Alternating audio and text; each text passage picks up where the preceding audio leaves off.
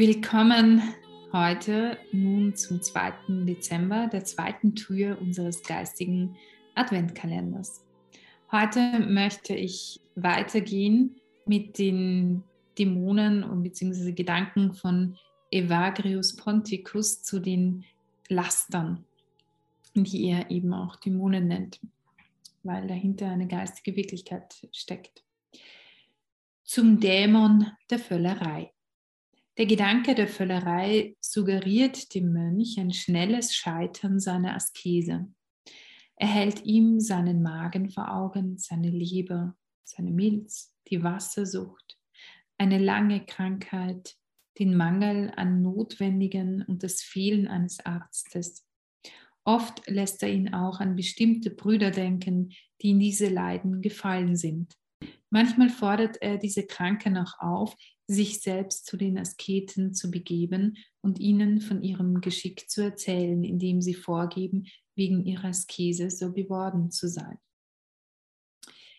Nun, jeder, der schon einmal gefastet hat, wird wissen, wie das Ganze ist. Mm, wenn man auf etwas verzichtet, was einem eigentlich ähm, gut schmeckt, was man gerne hat, dann ist es natürlich sehr, sehr schwierig, weil man sich glaubt, weil man glaubt, okay, ähm, man hat auf einmal einen Mangel, man kann ohne dem nicht leben.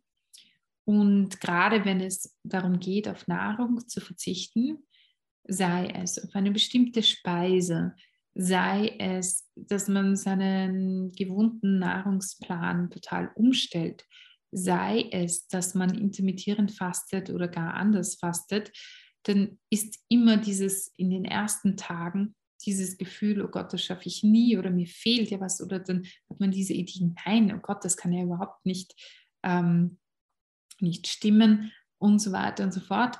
Und ich glaube, jeder kennt das.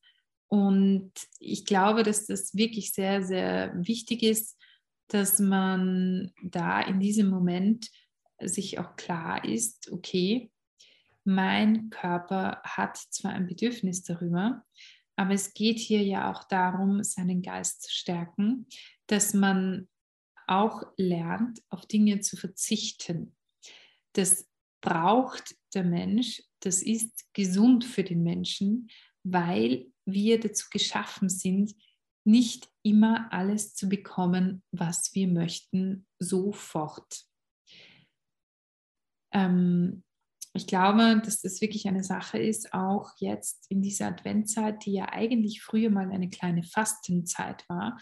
Und durch die besondere Situation, in der wir uns seit bald zwei Jahren befinden, ist es auch eine gute Anregung, eine Möglichkeit, vielleicht aus den Gegebenheiten etwas Gutes zu machen und wirklich sich neu auf wesentliche Dinge zu besinnen und vielleicht auch wieder mal ein kleines Fasten zu machen. Wie auch schon gestern gibt es auch hier eine antiretische Methode.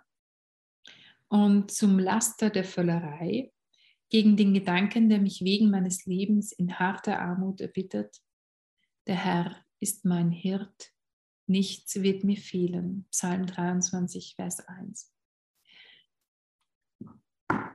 Und ich glaube, das ist eine Tugend, in der wir uns immer und immer und immer wieder üben können und in dieser Zeit ganz besonders und vermutlich in zukünftiger Zeit noch mehr.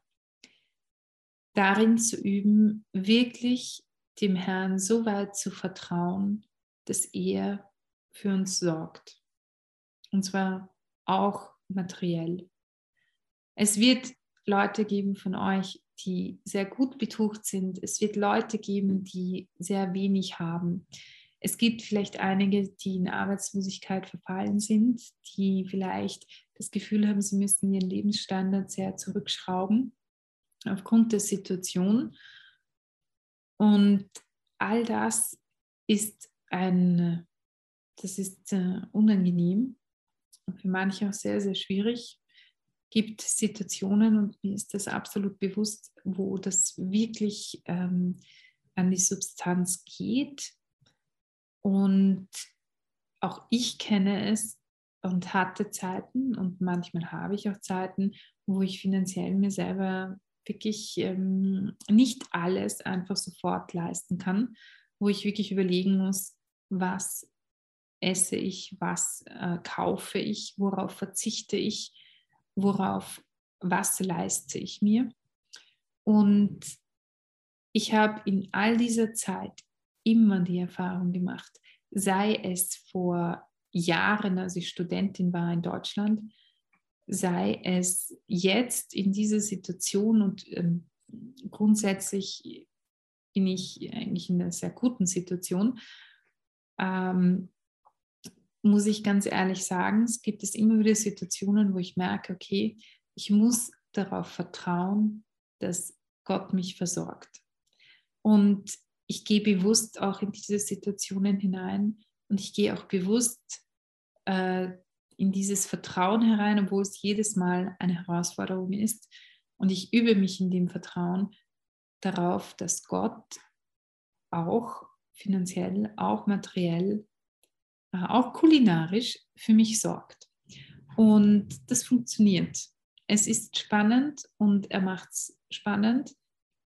Ähm, wir haben, das dürfen wir nicht vergessen, wir haben einen abenteuerlichen Gott. Wir haben keinen Sicherheitsgott, sondern wir haben einen Gott, der Abenteuer liebt und äh, der Abenteuer geschaffen hat. Nur sind Abenteuer, wenn man sie gerade drin, mittendrin steckt, nicht immer so angenehm. Und damit möchte ich euch jetzt heute entlassen in diesen wunderschönen 2. Dezember und euch mitgeben, euren, euer Vertrauen auf Gott weiterhin zu stärken, auch in Bereichen und besonders in den Bereichen, die einem wirklich schwer fallen. Damit viel Segen für euch.